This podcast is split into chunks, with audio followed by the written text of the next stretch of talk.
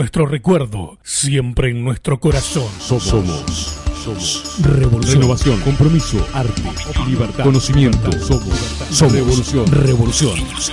Hay un lugar para vos. 46 765 de la ciudad de La Plata, capital de la provincia de Buenos Aires, República Argentina, en el extremo sur de la gran patria sudamericana, en su canal de frecuencia modulada de 98.9 MHz y a través de www.revolucion989.com.ar para todo el mundo transmite Radio Revolución. El cambio está en el aire. La siguiente es una coproducción de Radio Revolución. Las opiniones vertidas en este espacio son responsabilidad de conductores y entrevistados.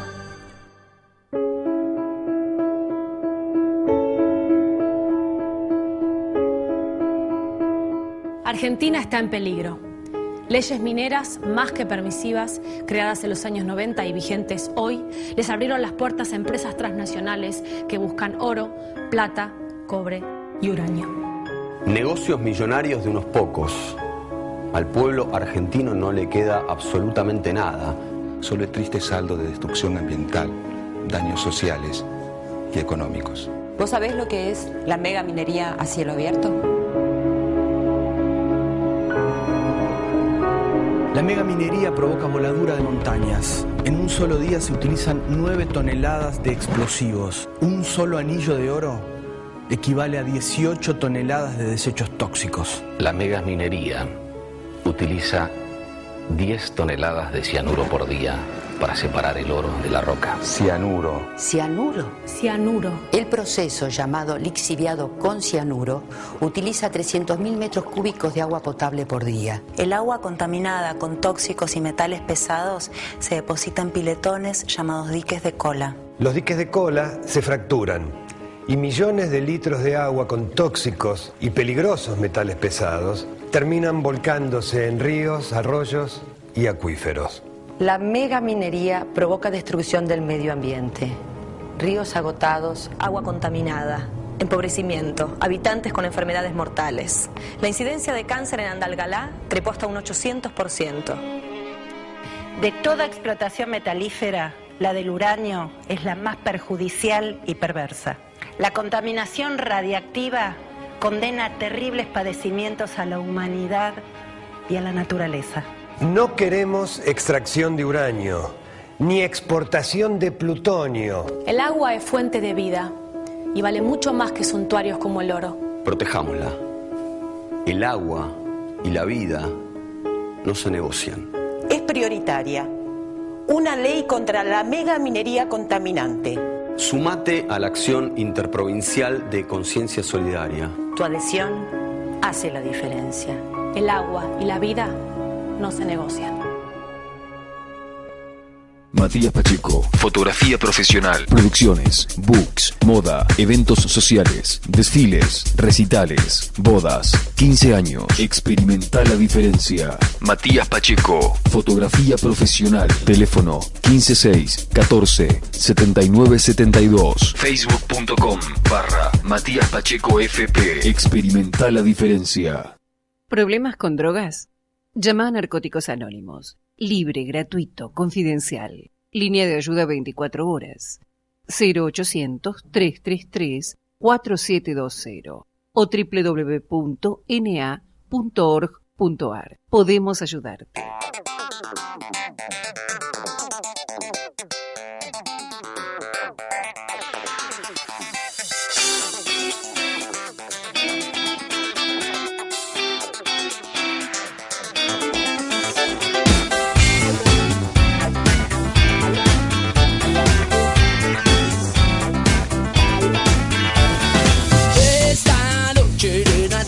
Yo preparo un manjar.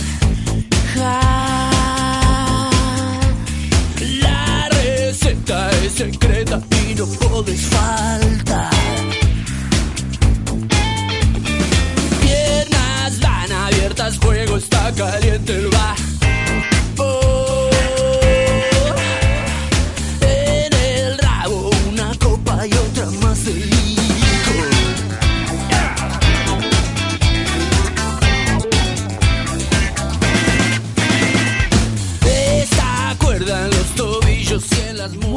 Gente?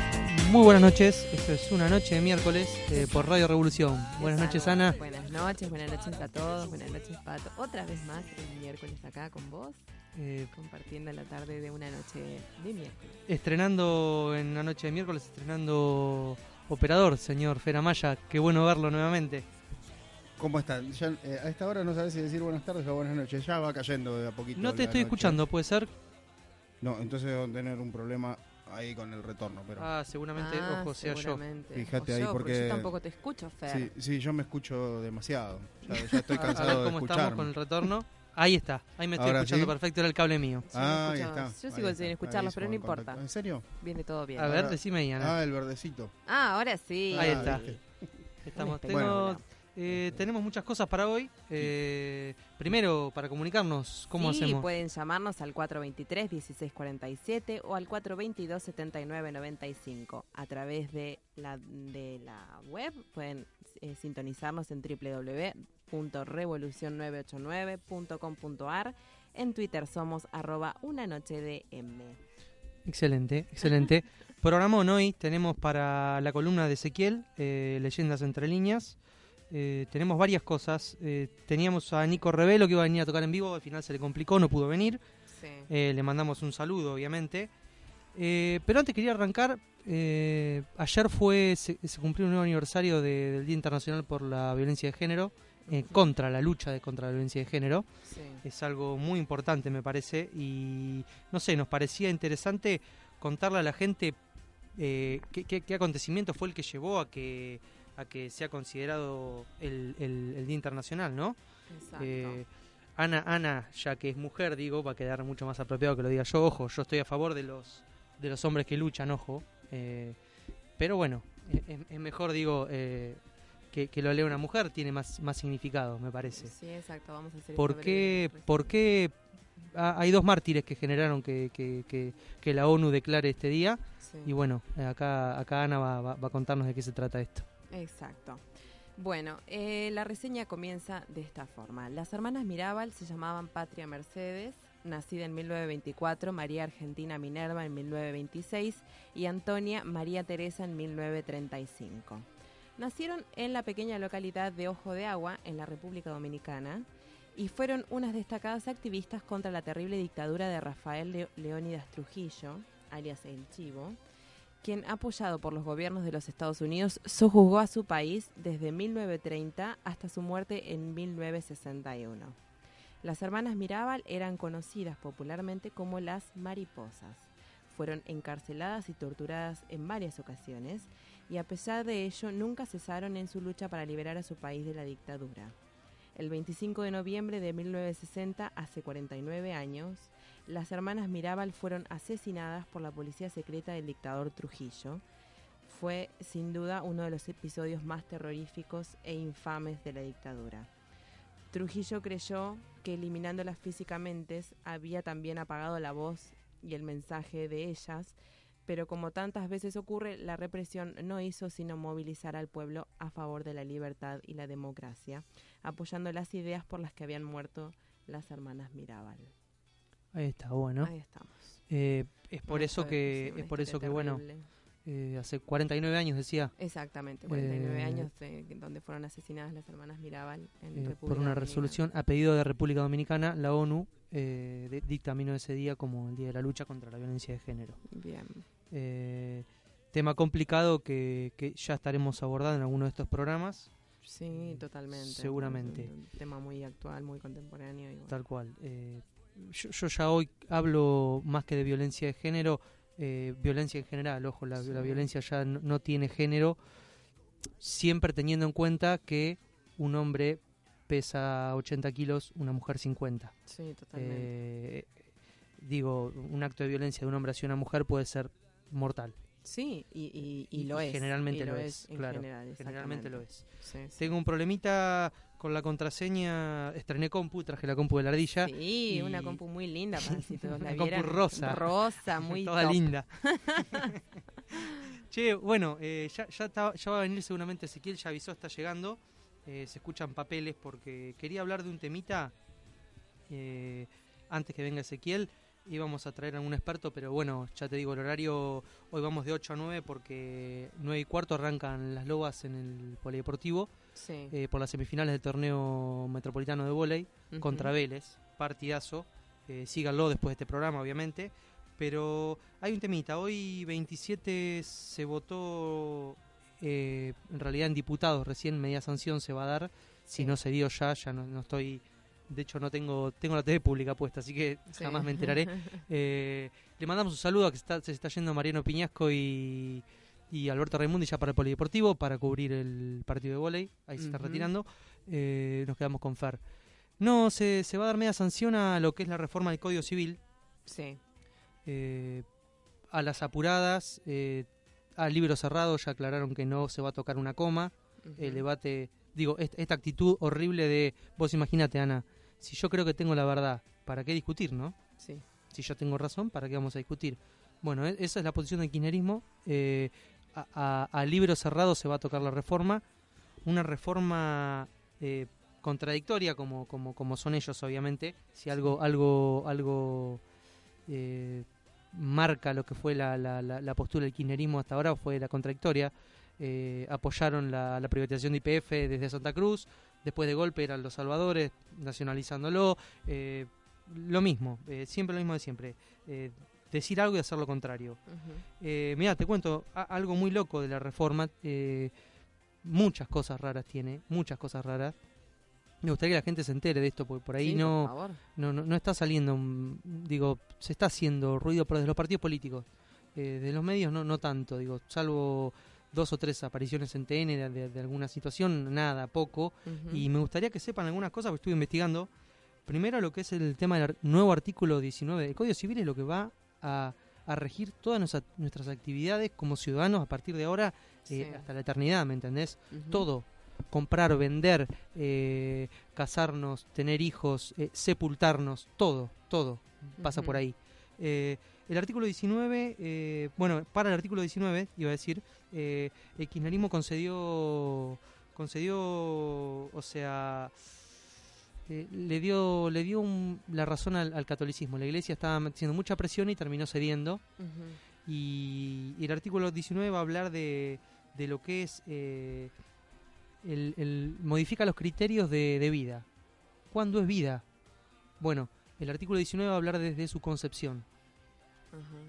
¿Qué pasa? Desde su concepción es desde que, desde que el espermatozoide y el óvulo se tocan. O sea, son, claro, desde que el óvulo está siendo Exacto. fecundado. Eh, me- tenía ganas de traer un médico porque un médico me va a decir, no, es una locura. Eh, eh, puede haber vida, pero no, no, no es un nene. Claro, ¿no? Un, un organismo de cuatro células, como tiene el, el- el cigoto a los, a los dos, tres días, no puede ser considerado un nene jamás. Claro, ¿no? Me van- la ciencia dice eso hoy. No, no, inclusive eh, el- la criatura eh, en la madre es feto y luego de nacer es un ser social, digamos. Claro, po- ponele lo que te pueden conceder es esto. Sí, está bien. eh, llega un momento a los seis meses que ya desarrolla, cuatro meses, un, un sistema nervioso. Mm. Ahí se podría considerar que de última siente dolor, eh, podría sentir dolor, no lo sabemos. eh, Sí. Podría ser considerado persona, pero un organismo de cuatro células eh, eh, no tiene sentido. Digo, si esto quedara acá, ya está, es una cuestión semántica. Sí. ¿Qué pasa? En junio del año de este año, o sea, hace cuatro meses atrás, Sí. ayer, ayer, se sancionó la ley de fertilidad asistida. Sí. Bueno, este artículo lo que hace es darle pie a un juez para que diga, eh, no podés congelar óvulos, Ah, mira. porque un óvulo recién eh, fecundado es un, es un, es un nene. Ah, claro. Entonces no eh, pasa eso. Eh, en el caso de que yo tenga 15 óvulos fecundados en un, en un laboratorio en Creogenia y necesitan un tutor, podría decirlo tranquilamente un juez en base a esta Claro, ley. sí. ¿Entendés? Entonces retrocede, están de los pelos los científicos por retrocede años, digo, años. Sí, sí, Eh, además es muy, eh, muy contradictorio. es, es por eso, bueno, y, y- y eso fue bajo eh, ce- ceder concesiones que, que, bueno, que la iglesia pedía. No se sabe por qué. Sí. Eh, al parecer la, la- la iglesia tendría un par de votos que ellos necesitaban, diputados, eh, entonces los necesitaban, bueno, y viste cómo es. Sí. Eh, pero no, no termina ahí. hoy también sancionaron la ley de responsabilidad del, del Estado. Eh, es una ley terrible, la tengo acá anotada, Sí. que, que le saca todo tipo de responsabilidad al Estado. ¿En qué sentido? Eh, cuando un concesionario al que el Estado debe controlar Sí. cometa una, un error u omisión que terminen ocasionando vidas o un daño. Ay, ¿Qué favor. quiere decir esto? Eh, es una ley de impunidad absoluta. Sí. ¿Qué pasó hasta ahora? Eh, debi- eh, que era el, el secretario de Transporte, era quien debía controlar a las empresas, por ejemplo, concesionarios de trenes, Sí. para que invirtieran. Bueno, esas empresas vaciaron, la- vaciaron todo el sistema, por las vivieron denunciando gente como Sobrero, delegados, el vaciamiento. El Estado nada, nada, nada. No solo nada, sino que era cómplice.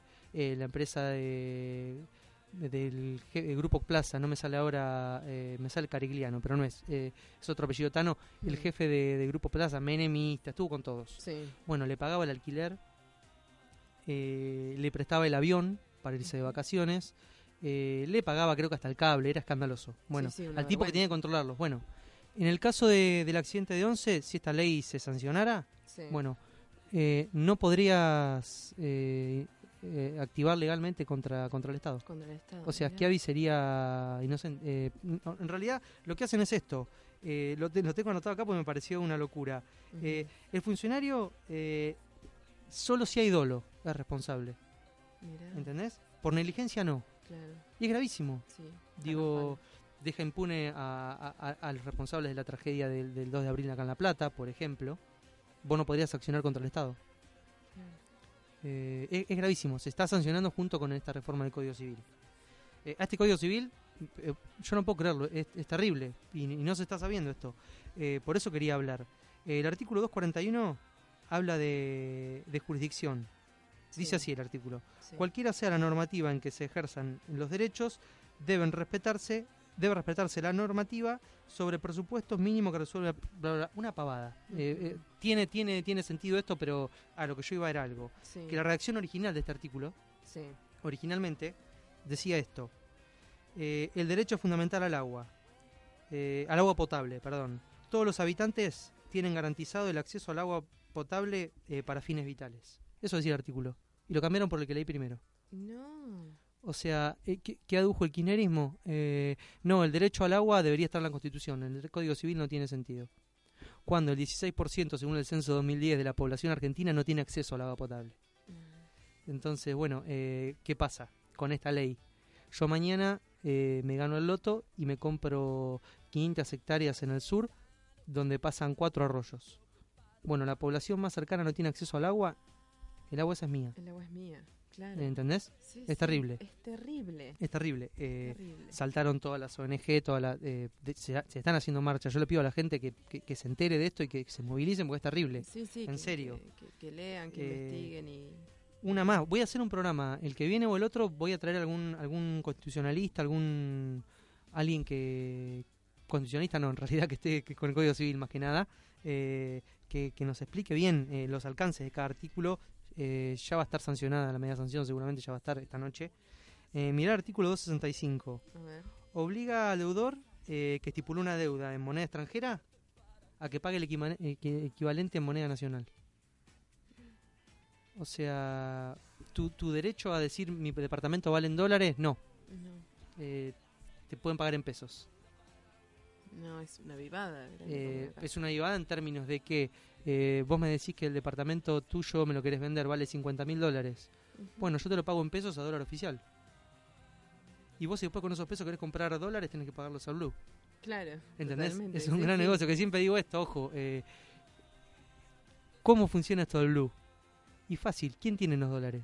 Ellos. Te los venden a 10. No te dejan sacarlos y te los venden a 10. Es un gran negocio. Sí, es sí, un gran es negocio. Muy redondo. Pero bueno, nada, e- ese era, eso era lo que quería decir. Eh, tiene para rato, podría seguir hablando de este código. Es, es- no entiendo por qué tan rebuscado, no entiendo, la verdad, no, no entiendo eh, lo de la responsabilidad del Estado, lo entiendo porque se evitan un montón de juicios, el tema de los jubilados. Sí, es una cuestión de conveniencia. Vos pensás que los jubilados están están haciendo juicios continuamente con el ANSES, Sí. juicios que el, que el Estado no cumple, eh, bueno, ahí se, se, se evitarían un montón de responsabilidades. Es un temita, es un temita, pero bueno. La verdad que sí. Eh, nada, quería hablar de eso y ya, ya venimos con el bloque de, de Ezequiel, que ya debe estar llegando. Bueno, muy eh, bien. Para comunicarse con nosotros. Al 423-1647 o al 422-7995. Mira, me acordé de algo. Eh, si tenés ganas de ganarte, todos tienen ganas de ganarse algo, Sí, obviamente. por supuesto, ganarse. Tenemos un disco de la noche de Garufa, hay que volver a encender, eh, que está ahí en Jason, esperando dueño. Eh, si tenés ganas, nos llamás. ¿A qué números habíamos dicho? Al 423-1647 o al 422-7995. Ahí está. Y bueno, y nos saludas, no sé qué, te hago una pregunta como cuánto es 2 más 2, algo bien fácil. y, y nada, y te lo llevas. Perfecto. A mí me matás. Eh, no, me matás. es que es complicada, una pregunta complicada, dice. Eh, Vamos con un temita. Extreme Ways de Moby. Acá en la, una, no- una noche de miércoles.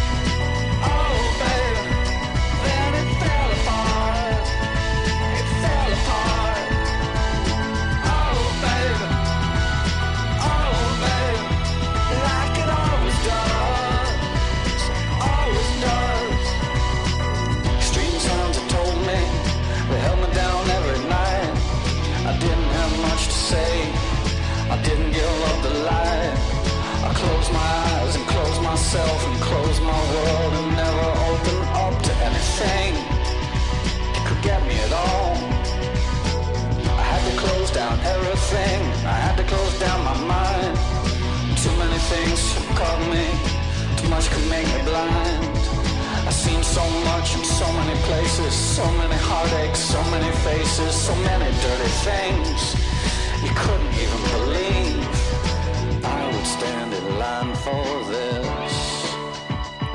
It's always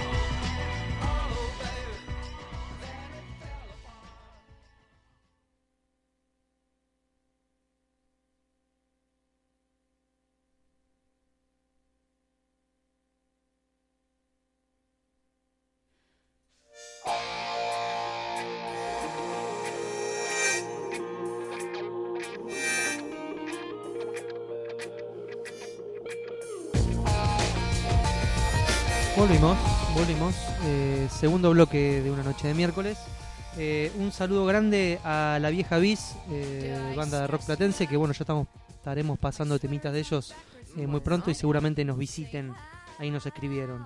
Eh, bienvenido. Primeros teléfonos para ganarse el disco de la noche de Garufa. 423-1647, 422-7995. Bueno, y para hacer alguna pregunta también a nuestro amigo Ezequiel Aldazábal. Bienvenido, Ezequiel.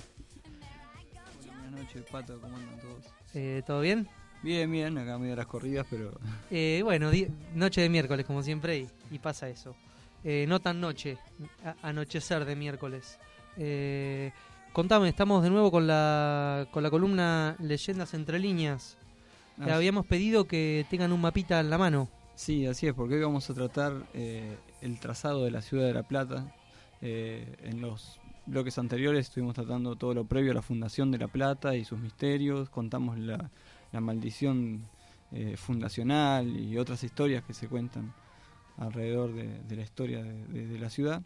Y bueno, pasada esta etapa fundacional, eh, podemos eh, ponernos a hablar de los, del trazado de La Plata, porque el trazado de La Plata... eh, Mira, yo acá estoy mirando la foto que compartimos con el plano original y el plano actual. Y, y es buscar las cinco diferencias y las encontrás, ¿eh? Sí, sí, Al toque. Hay diferencias. Hay diferencias. Hay diferencias y, y- de eso vamos a hablar. También es- Fíjense en nuestro muro que compartimos ayer. Eh, es una foto que tiene el plano original y el plano actual.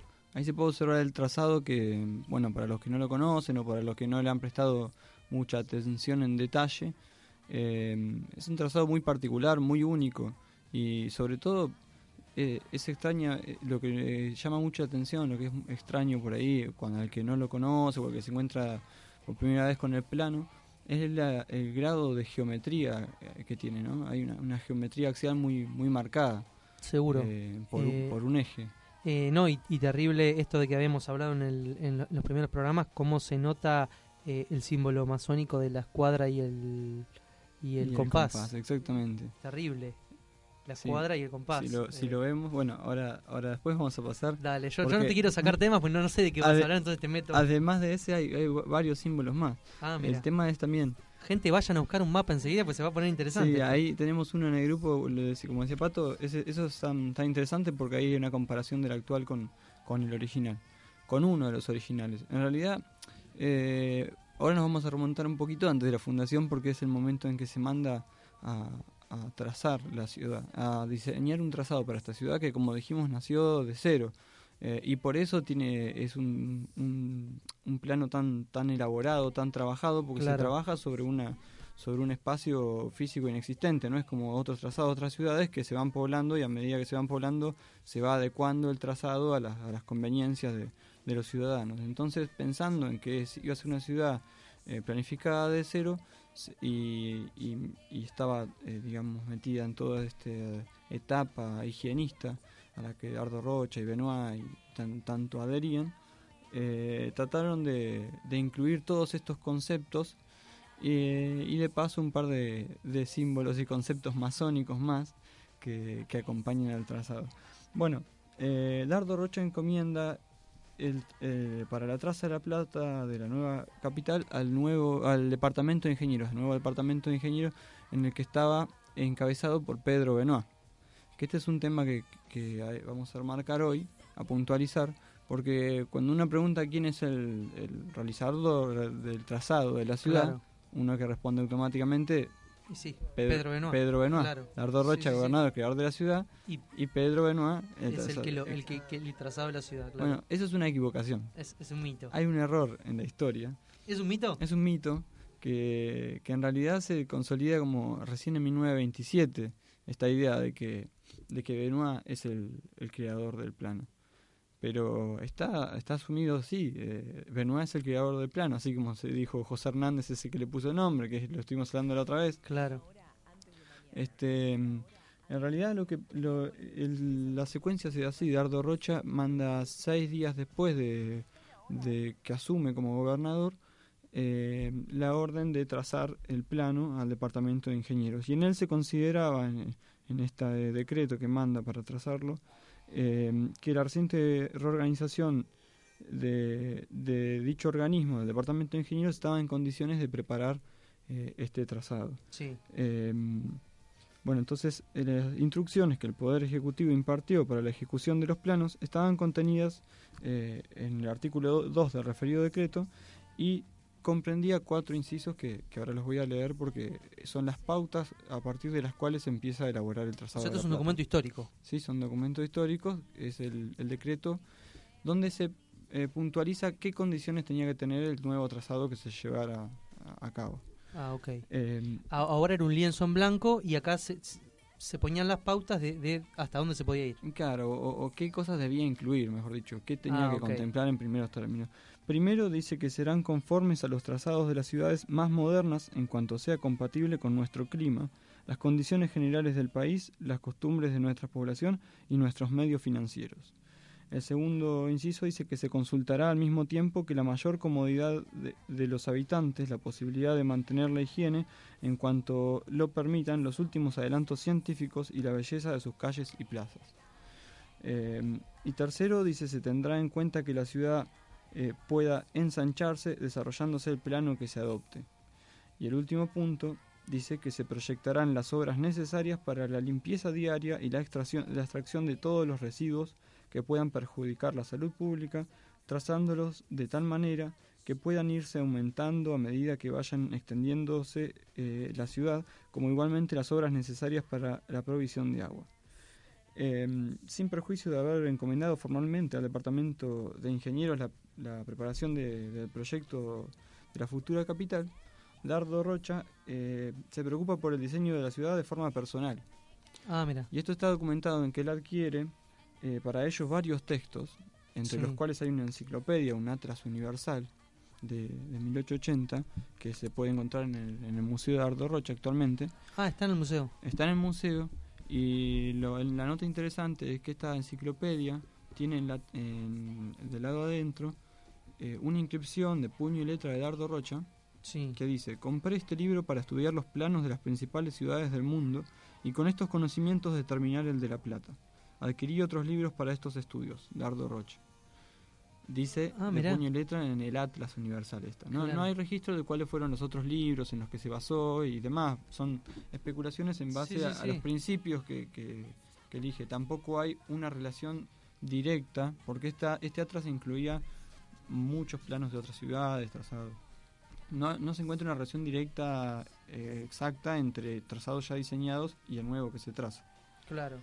Eh, lo que pasa es que se mandan a, concursar ideas para, para el trazado de la ciudad eh, que se terminan rechazando todas y se termina eh, haciendo cargo es- específicamente, puntualmente, el mismo departamento de ingenieros de una confección final del plan. Ahí es donde empieza un poco la confusión, porque uno de, de los que presentan, bueno, tenemos que aclarar en, prim- en primer término quién era Pedro Benoit, por qué estaba ahí, ¿no? Pedro, Claro. Pedro Benoit era en ese entonces el presidente, eh, el director del departamento de ingenieros. Él presidía el, departamento de ingenieros y venía de una familia eh, cuyo padre, bueno, contamos un poco también de la historia de- del mito, me parece, de, de Pedro Benoit y su relación con, con el delfín, que podría, podría haber sido un descendiente de... Creo que lo, lo habíamos Eh, comentado. muy por arriba, muy por arriba. Muy, sí. muy por arriba. Sí, muy por arriba. Bueno, eh, pero Simón de Corazón de Jesús Benoit, que es el nombre completo, era el arquitecto, eh, ingeniero y topógrafo.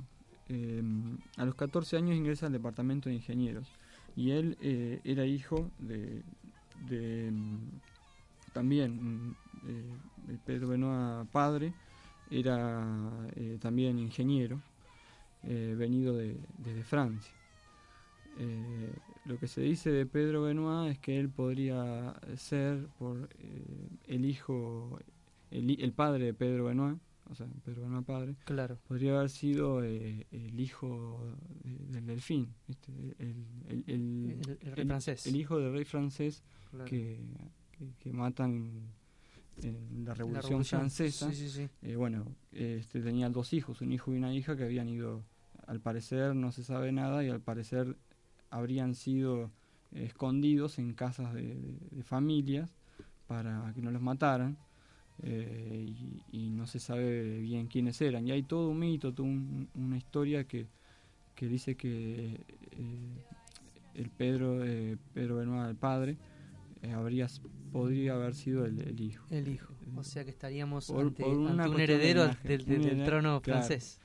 Eh, después todo eso fue rebatido porque se hicieron en algún momento estudios donde se, se, se inhumaron los restos de, de, de los reyes de Francia y se hizo un estudio de ADN que se comparó eh, con el de Benoit y de Ah, ¿en eso, y- serio? sí, y no, no, no, No- no era. No era. Ah, era un mito, Eso se sabe de hace tiempo, pero es como que el mito igual persiste. Claro. Ah, mirá, eso no lo Así sabía. todo, Pedro Benoit eh, había empezado a los 14 años, eh, que había ingresado al departamento de ingenieros, y había estado trabajando en la confección del plano de Buenos Aires.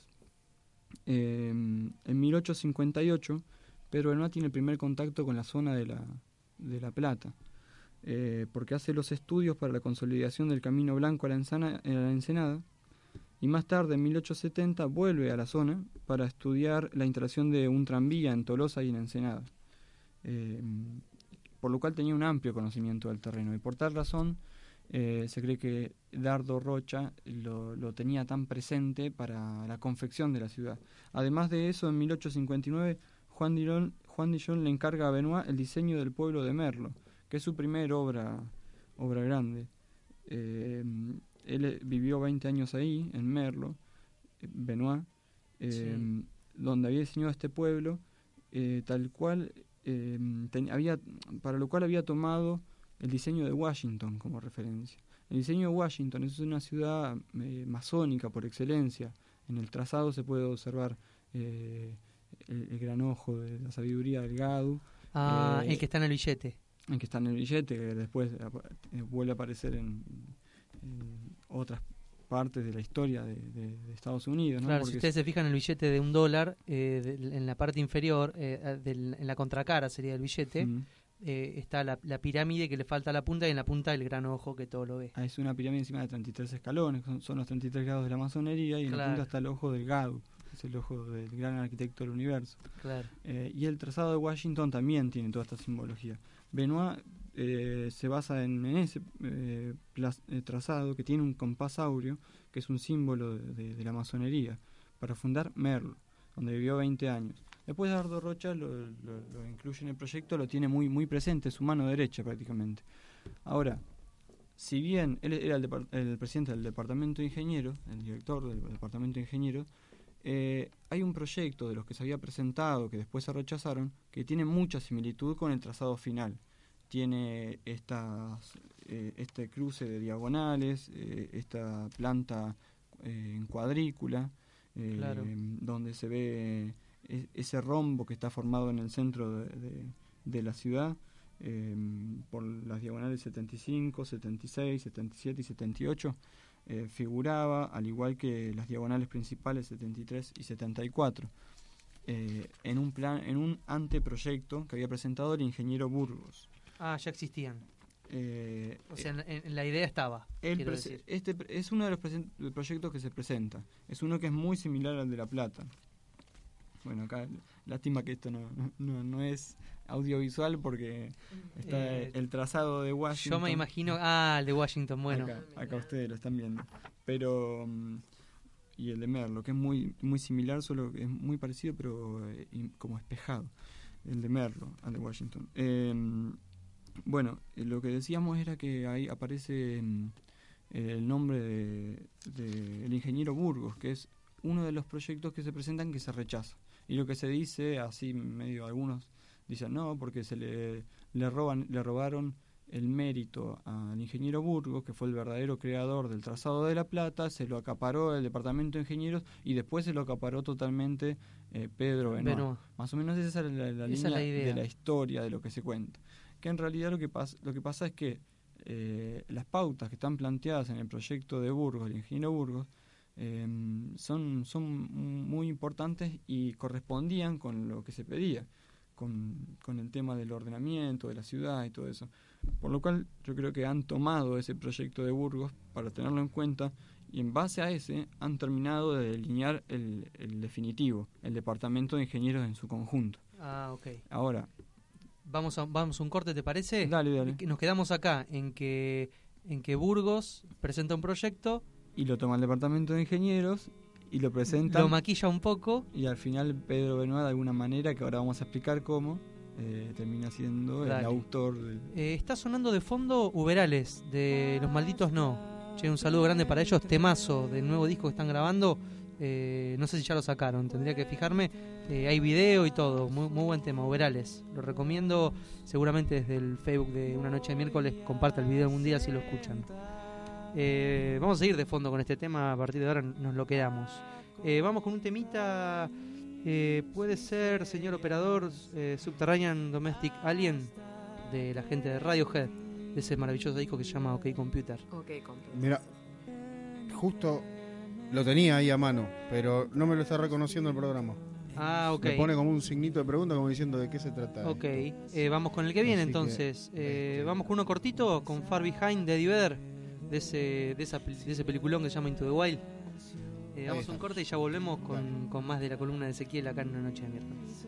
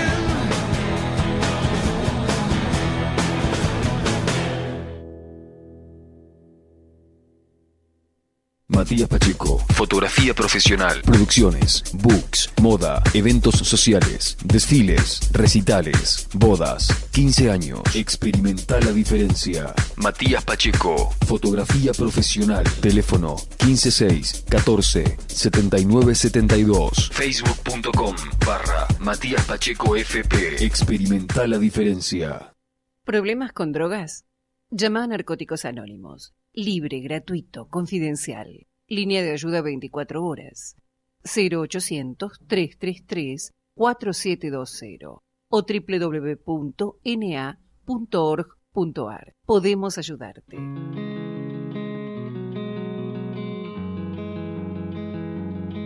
Volvimos, volvimos. Da muy bien el tema Vera Leche de fondo. Sí. Para arrancar. Saludo de nuevo a los malditos no. Alta banda. Eh, sigo con los saluditos. Dale, a ver. Eh, sigo con la vieja bis, que ya que está, me cuentan, eh, se van a presentar el 7 de diciembre ahí en el Teatro Sala Ópera. Ah, mira. Así gente a escuchar una- Bueno, una, buena escuchar, banda. acompañar. eh, un poco de rock. Y a nuestro amigo Nicolás Revelo, que al final no pudo venir, pero bueno, nos está escuchando, dice, y, y que avise que muy pronto va a estar ahí. Bueno, un Eh, saludo para él. Que le gustó, le gustó el tema de Radiohead que al final no sonó. Que ya va a sonar, ¿eh? Porque Ya viene, ya tenemos, viene, ya tenemos un, Sí. un mago acá atrás en la Es un operación genio, que no sé cómo hace, ya nos dirá qué programa usa porque no podemos saberlo. Sabemos que no es el Ares. Consigue no, lo que te sea. lleno toda la máquina de porquería. es terrible. Bueno, volvimos con la columna. Ah, bueno, perdón, y a Solcito, que ahí escribió también.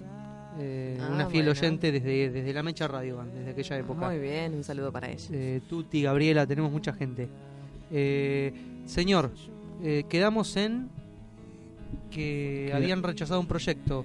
Quedamos en que habían eh, decidido completar ellos la tarea de, de diagramar el trazado y para lo cual habían se- está claramente incluido uno de los proyectos eh, que se habían presentado De un tal Burgos. de un tal Burgos Eh, este tal Burgos Eh, perdón, vos estás en condiciones, esto me gustaría que quede claro, estás en condiciones de afirmar que, que le manotearon el proyecto a Burgos, se lo maquillaron y, y lo largaron ellos. Yo no diría Muy yo- argentino Yo sería. no lo diría así en realidad, porque lo que sí es que no, no ha habido un reconocimiento formal a Burgos eh, en ninguna parte explícitamente y eso sí, eh, es la verdad que, que se podría tomar como un manotazo.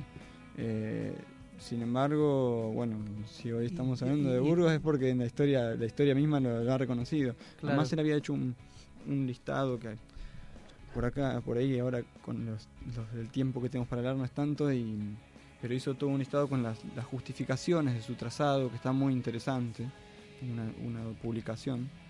Eh, en realidad el departamento de ingenieros eh, estaba compuesto en mayor parte por masones.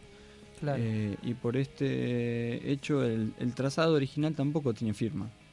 No hay, una, no hay, un, fir- no hay un firmante. Eh, los masones generalmente no se adjudican sus obras de, forma personal. Eh, quizás esta sea una explicación. El trazado original de, de 1882, que se termina aprobando en, en junio, creo, si no me equivoco, eh, a ver si tengo acá la fecha, se termina aprobando... Es, bueno, muy, es muy masón esto de, eh, el 5 de junio de, de pensar en el 1882. colectivo. Sí, claro, es, es una obra colectiva. Y más, bueno, Claro. el departamento funcionaba casi como una, como una logia. Después, Pedro Benoit funda una logia de La Plata número 80, a poco tiempo de fundar la ciudad, donde la gran cantidad de los integrantes, o casi todos los integrantes del departamento de ingenieros, formaban parte de esa logia. Claro. Eh, es por esto que no tiene. Ahora, ¿por qué, ¿por qué Benoit le pone su firma al proyecto? Y esto se une con otro dato interesante que nos, nos remite al, trazado de La Plata, que tiene que ver con eh, la leyenda de la relación entre Julio Verne y el trazado de La Plata. Ah, ok. Eh, primero vamos a relatar un poco esa historia, medio por arriba porque ya la, la- la tocamos un poquito en, Sí, sí, sí. en otros Como que puntos. tocamos de oído todo ya. Claro, que surgen preguntas y Claro. se van superponiendo historias. Pero ¿cómo es el tema de Pero el Julio tema Verne? de Julio Verne es el siguiente. Julio Verne había mm, escrito una novela que se llamaba Los 500 millones de la Beún. Eso está certificado, existe esa novela. Sí, sí, existe. Es muy difícil de conseguir editada. eh, por internet se consigue, pero en papeles no está poco editada, no quedan ediciones. Ah, mira. Eh, to- yo todavía la estoy buscando. La estás buscando. Sí, sí. ¿Y cómo Eh, es el nombre de nuevo? Los 500 millones de la Beún. Los 500 millones de la B1. De la Beún. De la B1, ok. La Beún, bueno, eh, eh, la historia relata un- la historia eh, de una mujer eh, que queda viuda y, y, mm, tiene eh, una herencia de 500 millones que la dona para, o sea, la, dispone para construir, para que se construyan dos ciudades, eh, dos ciudades perfectas, ideales. Eran dos ciudades enemistadas, eh, una era Igeia, que era una ciudad higienista, que era perfecta por el lado de- de- del higienismo y las condiciones de salubridad para la gente. Y la otra era Stadlas, que era una ciudad más bien eh, bélica. Era perfecta en cuanto a su fortificación y a su defensa. Bueno, La Plata en realidad se, se relaciona mucho con esta ciudad de Ige- Igeia y, y- y muy llamativamente eh, lo que relata eh, Julio Verne en ese libro de, Sí. del- de la ciudad es casi un- es como si estuviera describiendo el trazado de La Plata. Eh, relata, describe una ciudad en cuadrícula eh, perfecta. Claro. Eh, creo incluso que de 5 kilómetros por 5 kilómetros. Eh, tiene las tiene mm, eh, las calles numeradas, tiene avenidas y plazas, avenidas cada seis calles y plazas en las intersecciones de estas seis calles. Ah.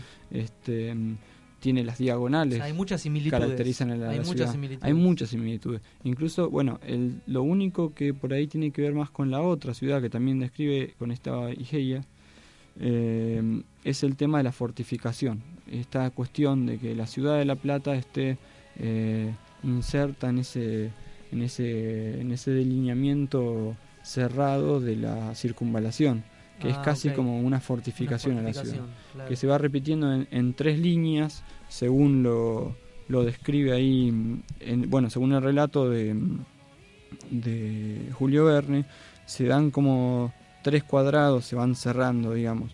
Y, y acá se ve, se ve donde está la calle, entre la calle 1 eh, y las calles eh, 40, 40, no estoy con, la calle 38, perdón, la avenida 38, la calle, la, la avenida 38, 19. Eh, hay un diez-. Sí, hay un cuadro. Yo lo he visto. la avenida 25, la avenida 25, 19, 1, 38. 1 y 66. Ah, y 66, claro. Ese sería el segundo, el segundo cierre. Hay un cuadrito, sí. Y el otro cuadrito, la otra fortificación más chica sería la de la avenida 7, 19, Ahí está. eh, Ese sí. 60 y 44. Claro. ¿no? Esos son los tres, los tres cierres fortificados que, que tenía la otra ciudad. En definitiva es como es una síntesis de esa historia de Julio Verne. eh, Contame que no tenemos mucho tiempo, Sí. que me interesa. Igual vamos a seguir con esto, Lo de pero. los símbolos. No, el tema, el tema de. Yo, yo acá veo en el plano original. eh, que la simetría se rompe. la simetría en, en el actual se rompe. En el Está- está punto el- de la Plaza Belgrano. Claro. Claro. El Parque Saavedra.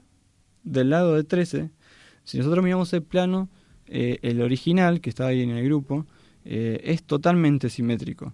Si, Claro. si miramos el plano actual, la simetría se rompe a la altura de, de la Plaza Belgrano, que sería el- en las calles eh, 13 y, y 38, Claro.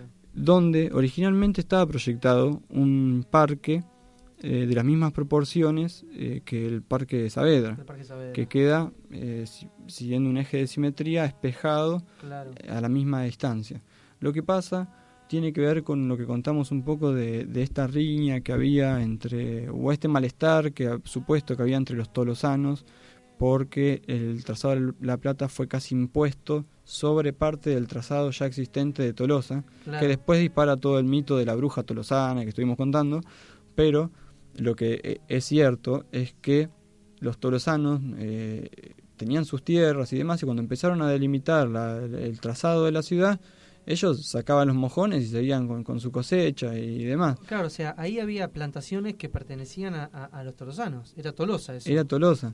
Y les, les- se les- parte del plano que llega justo hasta ahí, hasta, hasta 38, eh, abarcaba parte del plano de, de Tolosa. Lo que pasó eh, fue que la ciudad empezó a crecer, a desarrollarse, pero habían tierras que, que todavía estaban, hay puntos de la ciudad que todavía estaban eh, casi desérticos en ciertos momentos. Cuando llegaron al Parque Belgrano a querer eh, constituirlo como parque, eh, hubo una riña muy grande que duró bastante tiempo, eh, idas y vueltas de tolosanos que reclamaban sus tierras. Y lo que hicieron fue que para cuando llegaron al Parque Belgrano ya habían loteado, las habían comprado y las habían loteado. Entonces no podían eh, expropiar algo que ya se había vendido. Claro. Ellos lo vendieron como parte de sus tierras y bueno, de- al final eh, ya era tarde para constituirlo como parque porque eh, eso ya eran cuadras ha- habitadas. Claro. Eh, así que se- el, el Parque Belgrano es una de las cosas que quedaron truncadas en el proyecto.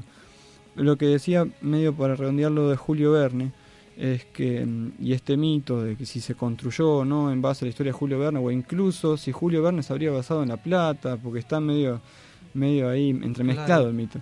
Pero una- un contacto cierto, se especula que hubo un contacto quizá entre Julio Verne y que era masón también, eh, que vino en 1870 al parecer a un congreso masónico y donde se habló sobre los conceptos higienistas, eh, que él habría, le habría comentado eh, o habría oído esta historia, Dardo Roche y Benoit le habrían oído eh, esta idea de la ciudad y que se podrían haber basado en eso, incluso se dice que quizá- quizás eh, Pedro Benoit lo, lo habría conocido quizás en, en Europa personalmente, Ah, claro. pero donde sí se conocen personalmente, al parecer, Dardo Rocha y Julio Verne es en la gran exposición de, de París que se hace en 1889 eh, eh, para el centenario de la Revolución Francesa.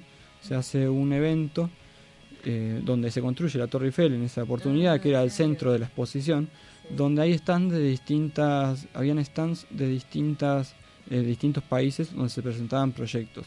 Del stand de- del pabellón argentino, eh, ganó el pabellón argentino ganó dos premios en esa exposición. Los dos premios fueron medalla de oro, fueron los únicos dos que ganó, y los dos fueron hacia lo mismo, hacia el trazado de la ciudad de La Plata. En esa exposición de París, que fue en 1889, eh, La Plata gana eh, una medalla de, de oro a Ciudad del Futuro y otra medalla mm, de oro a Mejor Realización Construida.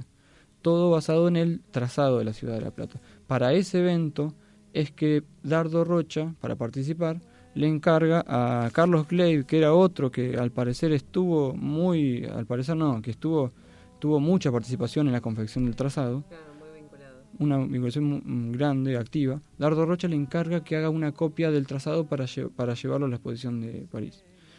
Lo que pasó es que Carlos Gle- Glade estaba mm, ocupado en ese momento y no pudo hacerlo, por lo cual eh, le- se lo pide a Pedro Benoit.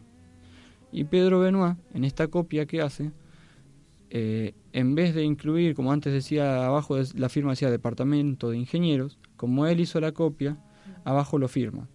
Este plano de 1889 es el primer plano firmado por Pedro Benoit. Recién, recién estamos hablando a siete años de fundada la ciudad, hay un plano firmado por Pedro Benoit, que si uno sigue los documentos era un encargue que, que Dardo Rocha no le había hecho a él y, y demás. Eh, lo hace de onda, pero le pone su firma y se presenta ahí por primera vez con, con su nombre. Y lo que se comenta también es que ahí eh, la medalla esta se la habría dado en mano a Dardo Rocha el mismo Julio Verne, el del el premio a Ciudad del Futuro. Eh, ¿eso, ¿Eso es cierto? O... Yo no he encontrado documentación que, que registre eh, que Julio Verne le dio la medalla, pero es lo que, lo que se dice y habría que ver entre los organizadores de, de tal evento de, de París y Julio Verne tenía, tenía esa, esa participación. Y lo último, por ahí, no sé cómo estamos de tiempo, si queda... po- Ya estamos, estamos jugados, jugados, jugados. Bueno, en- lo, lo dejamos para, para, el, para el próximo programa, si querés. Bueno, comento, si no, Dale, un- en un minutito, algo que, que no puedo dejar pasar por alto porque lo estuvimos nombrando, es el tema de la masonería, de las, las pautas masónicas Bueno, eso- encontramos en el se ve trazado. mucho en el mapa. Que se ve mucho en el trazado y está explícito y está el, la escuadra y el compás que podemos ver acá entre las diagonales 77 y 78 están formando el compás y la escuadra que está formada por las diagonales 74 pero desde desde el, digamos desde el norte hacia Plaza Moreno y desde Plaza Moreno sobre la sie- 73 hacia el este Eh, después hay otros símbolos masónicos como la Visica Piscis, que es ese, ese rombo que encontramos en el medio del trazado que estaba en muchas Ah. ciudades antiguas, Sí, sí, que sí. tiene que ver con la masonería, que no es un rombo eh, perfecto, digamos, no, no es... em, eh, no son... tiene, tiene cierta angulación. Eh, por, por eso se van costando la calle 52, que eso por ahí lo podemos contar en otra, ¿por qué no está la calle 52? Ah, dale. eh, ¿Hay una razón por Hay la una razón por la cual no está la calle 52. ¿Masónica? En realidad no es masónica, pero hay muchos misterios atra- a- atrás Uh, de bueno, eso. bueno, interesante, interesante. Y el otro tema sobre el trazado que se comenta es la geometría sagrada, geometría áurica, que presentaría entre, en- entre sus calles, que habrían sido la geometría áurica, las medidas áuricas son medidas que proporciones que se encuentran en la naturaleza, que ciertos estudiosos, entre los cuales estaba Da Vinci, habían relacionado con la perfección. Habían encontrado que ciertas eh, proporciones se encontraban en muchos aspectos de la naturaleza y esos estudios, que después se, se, se reflejaron en estudios como del hombre de Vitruvio, en pirámides de Egipto y en la quinta sinfonía de Beethoven incluso, son proporciones eh, que están relacionadas, están sa- eh, sacadas directamente de la naturaleza, que se repiten, Claro. aplicadas a la arquitectura, a la música y demás. Esas proporciones habrían sido aplicadas al trazado de la plata, eh, y entre esos está el número 3,14 de pi y 0,618. Oh, bueno, lo, lo hablamos Bueno. La, que- lo hablamos la que viene. Y hasta acá llegamos porque me- no damos más, Eh, pero hay mil nos cosas matan las lobas. Sí, sí. Son, son grandes, te digo, no son grandes, sino que tienen fuerza. Pero Eh, queremos seguir escuchando de esto.